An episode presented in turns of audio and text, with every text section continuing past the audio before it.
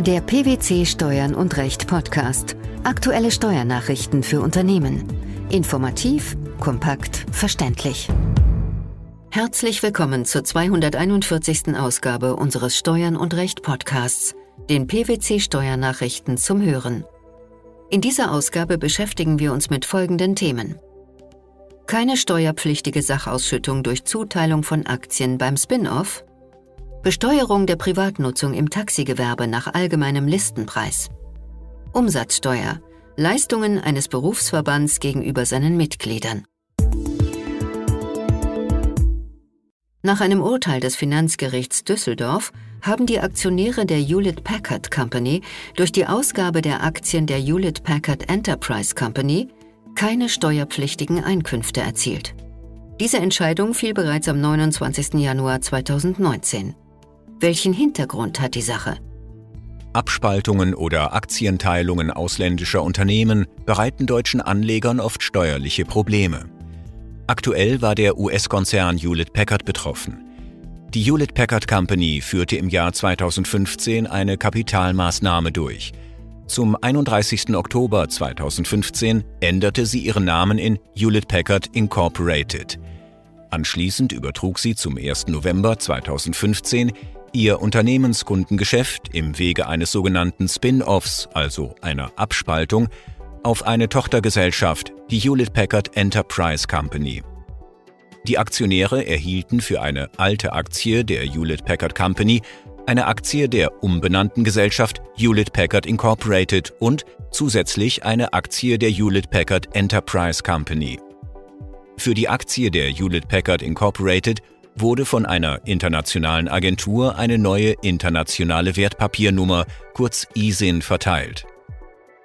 Der Kläger war Aktionär der Hewlett Packard Company. Was veranlasste ihn zu klagen? Die depotführende Bank des Klägers behielt auf die Ausgabe der Aktien der Hewlett Packard Enterprise Company Kapitalertragssteuer ein. Der Kläger machte geltend, dass die von seiner Bank ausgestellte Steuerbescheinigung unzutreffend sei. Der Vorgang sei ein steuerfreier Aktiensplit.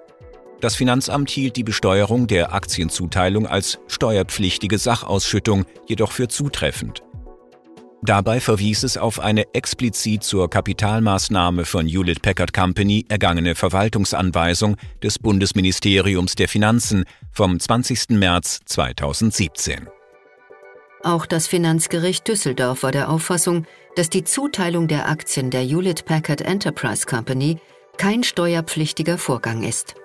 Anzuwenden seien die einkommenssteuerrechtlichen Sondervorschriften für Kapitalmaßnahmen. Wie untermauerten die Richter ihren Urteilsspruch? Der von der Hewlett Packard Incorporated durchgeführte Spin-off sei eine Abspaltung im Sinne des Einkommensteuergesetzes. Diese Abspaltung löse im Zeitpunkt der Zuteilung der Aktien keine Besteuerung aus, da die übernommenen Anteile unter entsprechender Anwendung der einschlägigen Regelung des Einkommensteuergesetzes steuerlich an die Stelle der bisherigen Anteile treten. In seiner Urteilsbegründung hat das Finanzgericht Düsseldorf ausführlich zu dem Begriff der Abspaltung Stellung genommen.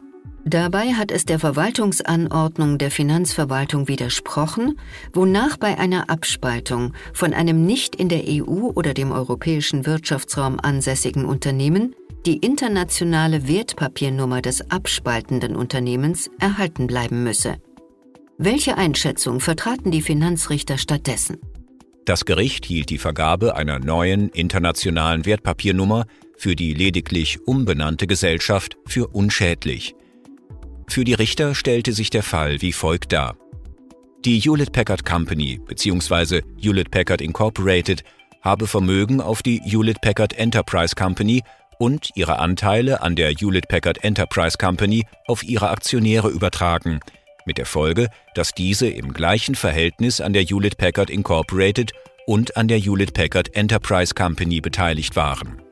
Die Hewlett Packard Company selbst habe als eigenständiges Rechtssubjekt fortbestanden und sich lediglich in Hewlett Packard Incorporated umbenannt. Der Rechtstypenvergleich falle ebenfalls positiv aus. Sowohl bei der Hewlett Packard Company bzw. Hewlett Packard Incorporated als auch bei der Hewlett Packard Enterprise Company handele es sich um einer deutschen Aktiengesellschaft vergleichbare Gesellschaftsformen. Schließlich sei auch das Recht Deutschlands hinsichtlich der Besteuerung des Gewinns aus der Veräußerung der erhaltenen Anteile nicht ausgeschlossen oder beschränkt. Die Richter wiesen außerdem darauf hin, dass die Aktienzuteilung zu einem späteren Zeitpunkt steuerlich relevant werden könne. Eine abschließende steuerrechtliche Beurteilung des Vorgangs sei bei der Veräußerung der betreffenden Aktien vorzunehmen. Ist nach diesem Urteil mit weiterreichenden Folgen zu rechnen? Nach Meinung des Vizepräsidenten des Finanzgerichts Düsseldorf, Harald Juncker, dürfte die Frage, welche steuerlichen Folgen der Spin-off der Hewlett Packard Incorporated im Jahr 2015 hat, auch für Kapitalmaßnahmen anderer Gesellschaften und damit für eine Vielzahl von Aktionären von Bedeutung sein. Es bleibt abzuwarten, ob die Finanzverwaltung wegen der Abweichung vom genannten Schreiben des Bundesfinanzministeriums vom 20. März 2017 die vom Finanzgericht zugelassene Revision einlegen wird. Die Besteuerung der Privatnutzung von Taxen erfolgt auf der Grundlage des allgemeinen Listenpreises, nicht aber nach besonderen Herstellerpreislisten für Taxen und Mietwagen. Dies hat der Bundesfinanzhof zur Anwendung der sogenannten 1%-Regelung entschieden. Listenpreis ist dabei nur der Preis, zu dem ein Steuerpflichtiger das Fahrzeug als Privatkunde erwerben könnte. Wie gestaltete sich der zugrunde liegende Streitfall? In dem vom Bundesfinanzhof beurteilten Fall nutzte der Kläger sein Taxi nicht nur für sein Taxiunternehmen, sondern auch privat. Einkommensteuerlich entschied er sich für die sogenannte 1%-Regelung. Das heißt, er versteuerte für die Privatnutzung monatlich 1% des Listenpreises gemäß Einkommensteuergesetz. Maßgeblich ist dabei der inländische Listenpreis im Zeitpunkt der Erstzulassung zuzüglich der Kosten für Sonderausstattung einschließlich Umsatzsteuer.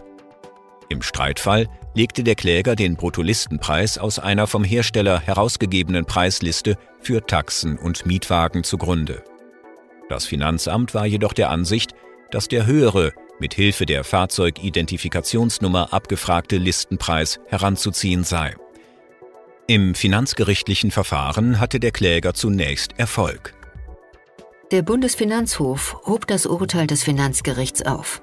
Wie begründete der Senat diese Entscheidung? Nach Auffassung der BFH-Richter ist der für die 1%-Regelung maßgebliche Listenpreis derjenige, zu dem ein Steuerpflichtiger das Fahrzeug als Privatkunde erwerben könnte. Denn der im Gesetz erwähnte Listenpreis soll nicht die Neuanschaffungskosten und auch nicht den gegenwärtigen Wert des Fahrzeugs abbilden. Vielmehr handelt es sich um eine generalisierende Bemessungsgrundlage für die Bewertung der Privatnutzung eines Betriebs-Pkw. Was gilt es nach dem Urteil zu beachten? Wie das Gericht in seiner diesbezüglichen Pressemitteilung anmerkt, hat das Urteil darüber hinaus auch Bedeutung für alle Sonderpreislisten mit Sonderrabatten, die ein Fahrzeughersteller bestimmten Berufsgruppen gewährt. Nach einem am 27. März 2019 veröffentlichten Urteil des Bundesfinanzhofs kann ein Berufsverband entgeltliche Leistungen an seine Mitglieder oder Dritte im Rahmen eines wirtschaftlichen Geschäftsbetriebs nur erbringen, wenn sein Verbandszweck nicht hierauf gerichtet ist, sondern es sich hierbei um eine Nebentätigkeit handelt. Welche Frage war damit zu klären? Von den Gerichten zu klären war, ob der klagende Berufsverband einer Wirtschaftsbranche steuerbare und steuerpflichtige Leistungen gegenüber seinen Mitgliedern erbracht hat und dadurch zum Vorsteuerabzug berechtigt war. Das Finanzamt war der Auffassung, dass der Berufsverband Leistungen gegen echte Mitgliedsbeiträge erbracht hat. Bei einem echten Mitgliedsbeitrag fehlt es an einem Leistungsaustausch zwischen der Vereinigung und dem einzelnen Mitglied. Das Finanzgericht sah dies anders und hatte einen Vorsteuerabzug bejaht. Der Bundesfinanzhof vertritt eine differenziertere Sichtweise. Wie gestaltet sich diese? Im Streitfall handelte es sich um einen Berufsverband im Sinne von 5 Absatz 1 Nummer 5 Körperschaftssteuergesetz. Danach sind Berufsverbände ohne öffentlich-rechtlichen Charakter sowie kommunale Spitzenverbände auf Bundes- oder Landesebene einschließlich ihrer Zusammenschlüsse von der Körperschaftssteuer befreit, wenn der Zweck dieser Verbände nicht auf einen wirtschaftlichen Geschäftsbetrieb gerichtet ist. Mithin, so die BFH-Richter, dürfe der Zweck des Berufsverbands nicht auf einen wirtschaftlichen Geschäftsbetrieb gerichtet sein.